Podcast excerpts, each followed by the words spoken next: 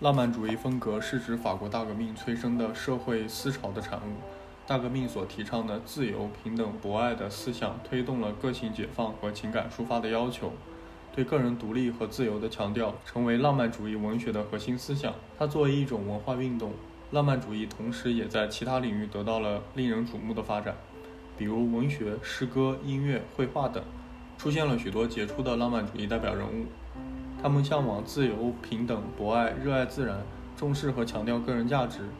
对自然、对于简朴的自然观、对于淳朴的古代文明充满了真诚的热爱。在他们看来，重要的不是国家或教会所强加于人的价值观和审美观，而是个人自己从自然和古代文明的探索中得到的价值观念和审美立场。重要的不是历史的外在形式，而是内在精神和思想。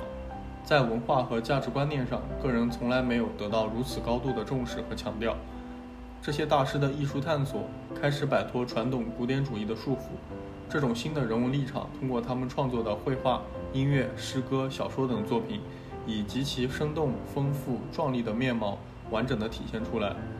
浪漫主义建筑的兴盛和发展，正是与当时整个时代的文化思潮、价值观念的变革密切相关。浪漫主义建筑所体现的正是新兴资产阶级的价值观和审美立场。